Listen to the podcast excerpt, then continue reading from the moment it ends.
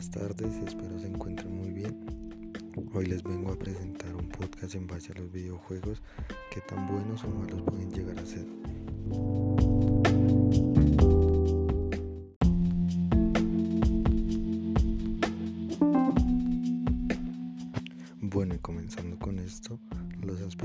Son que puede ser una forma de entretenimiento al alcance de las manos sin salir de casa, con muchos estilos para escoger, mucha variedad y también hoy en día con mucha calidad.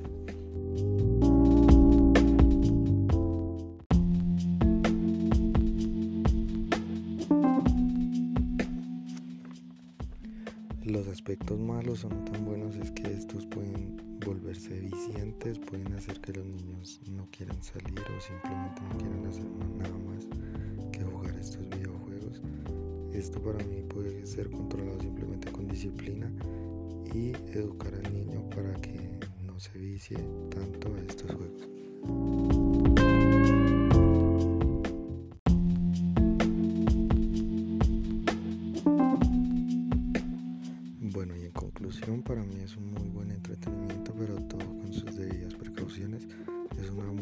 Es una forma buena de entretenerse sin aislarse del mundo y teniendo en cuenta que hay muchas más formas de entretenerse y no volverse un sedentario.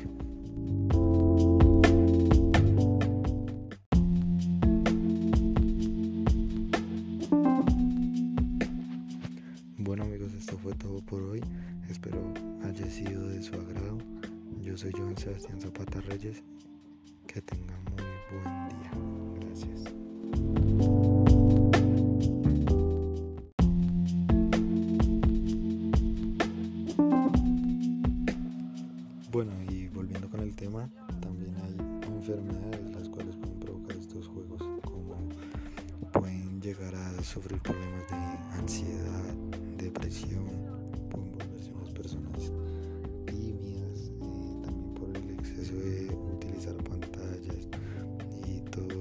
Sobre la luz también pueden causarse problemas en, como migraña, dolores de cabeza muy, muy intensos, eh, también pueden causarse problemas de, de visión, de vista. Esto también puede generar cierto vértigo, ya que pues hay juegos de acción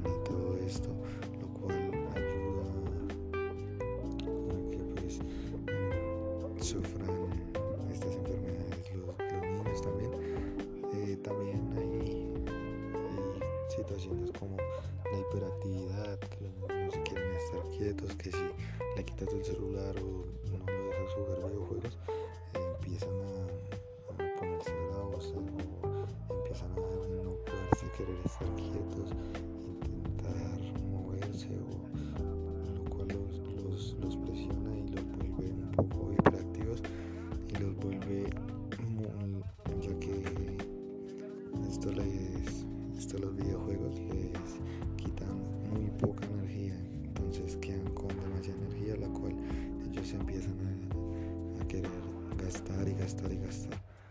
Entonces eso es lo que le, le pasa a los niños para también jugar en exceso. Eh, también existen casos de que los niños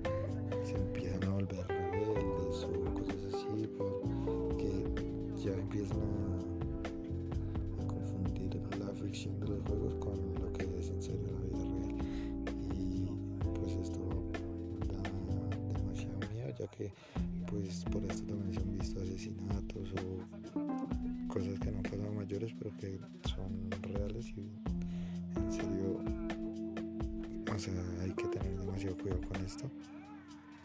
Recomendaciones para que no, no suceda esto es no dejar a los chicos tiempo completo en un videojuego en un celular cosas así controlar mucho el tiempo para pues que no se, no se vuelva algo adictivo.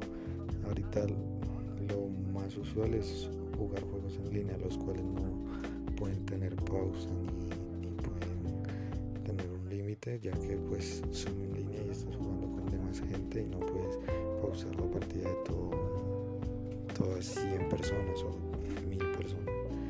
Entonces es más controlar el tiempo que salgan, eh, convivan, eh,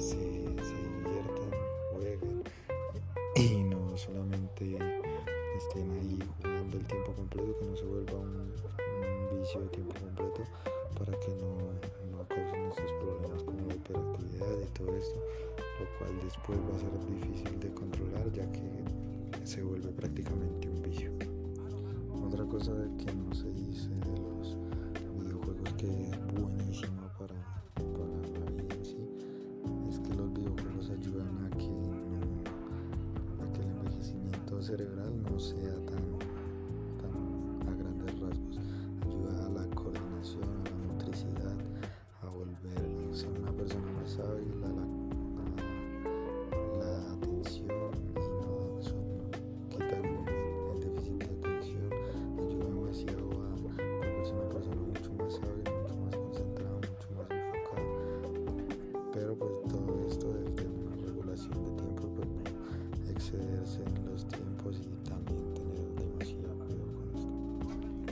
se han visto casos en los cuales la falta de ejercicio físico y el sedentarismo que causan los videojuegos provocan en los niños sobrepeso, que no tengan un buen metabolismo, que no procesen bien las comidas y que pues todo esto ayuda a que tengan un sobre un sobrepeso que después va a ser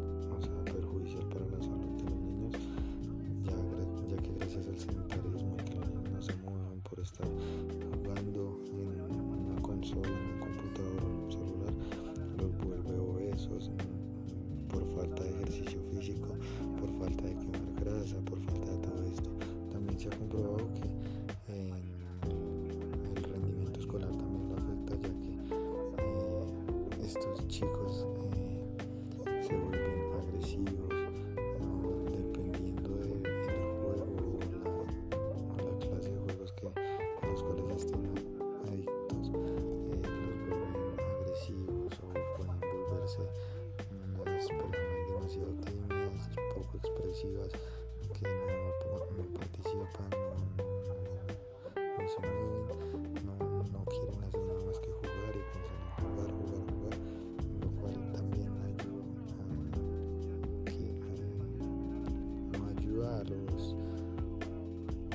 proceso de, de educación y lo, lo, hace más difícil, ya que esto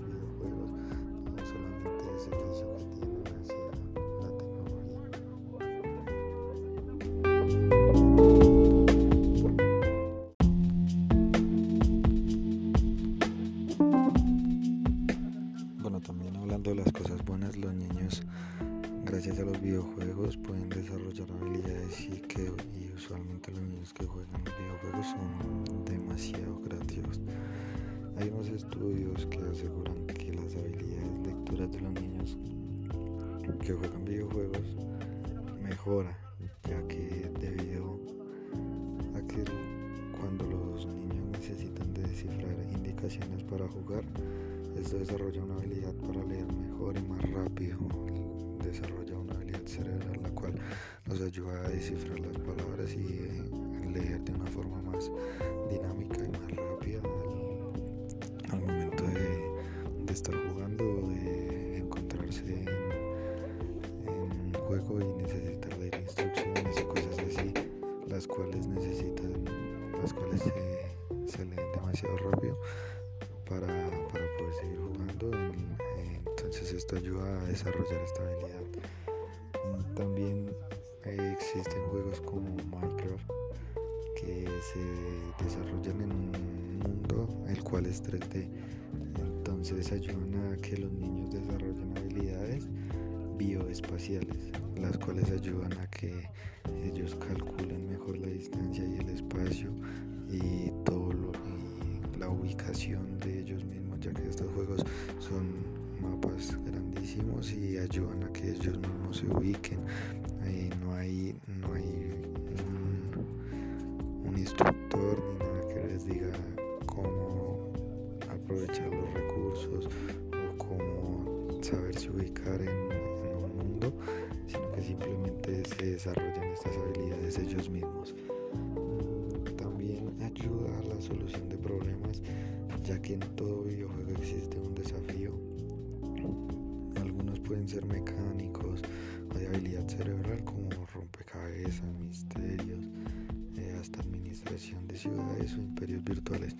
Lo que ayuda es que sean demasiado organizados y que sepan resolver problemas o cuestiones cuestiones de forma rápida las cuales las cuales ayudan a que cuando tengan un problema no se cierren y ayudan a que sean mucho más fáciles de, de solucionar los problemas y los ayuda a tener una habilidad que los, los ayude a, a resolver dilemas o problemas o, que, situaciones de tiempo, espacio o cosas así. Eh, también esto se puede llevar a una profesión como, vivir de esto y estar todo el tiempo dependiendo de esto, sea que si tienes un talento para los videojuegos o cosas así, puedes volverlo una profesión como jugar fútbol o ser un profesional en lo que haces desde que seas muy bueno y tengas conocimiento de lo que puedes llegar a lograr con un videojuego es el primer campeón de Fortnite, el cual tiene 16 años. Es el primer campeón mundial de Fortnite y ganó 3 millones de dólares en un campeonato el cual pues lo, eligieron por su talento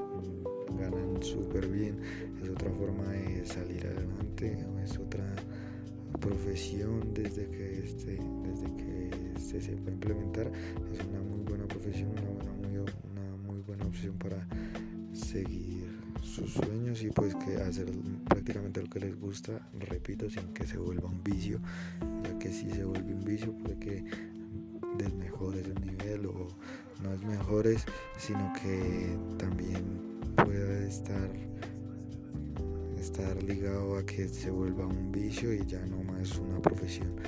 Lo cual que si fuera una profesión sería buenísimo ya que vemos que se gana demasiado bien y sería una posibilidad increíble para salir de una mala situación económica o cumplir un sueño o seguir haciendo lo que le gusta por profesión y no por ocio o porque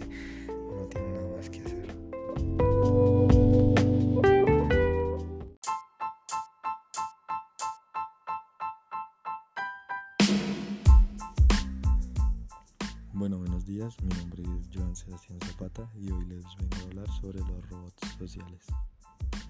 Los robots de hoy en día pueden reconocer voces, rostros y emociones, interpretar patrones de habla y gestos e incluso establecer contacto visual.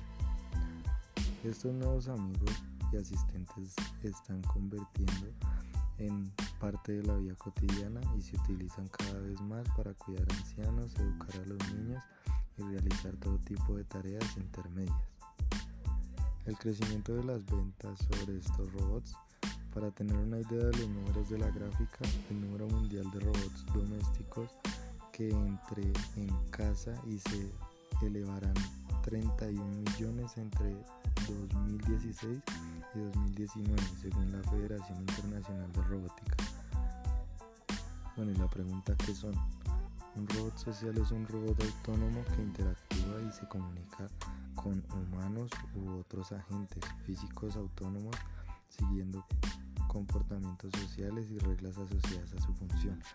Al igual que otros tipos de robots, un robot social tiene un cuerpo físico. Algunos agentes sociales sintéticos están diseñados con una pantalla para representar una cabeza o cara para comunicarse dinámicamente con los usuarios. En estos casos, el estatus sobre el robot social depende de la forma del cuerpo del agente social. Si el cuerpo tiene, utiliza algunos menores físicos y capacidades sensoriales, entonces este sistema podría ser considerado un robot. muchas gracias. Este fue mi trabajo.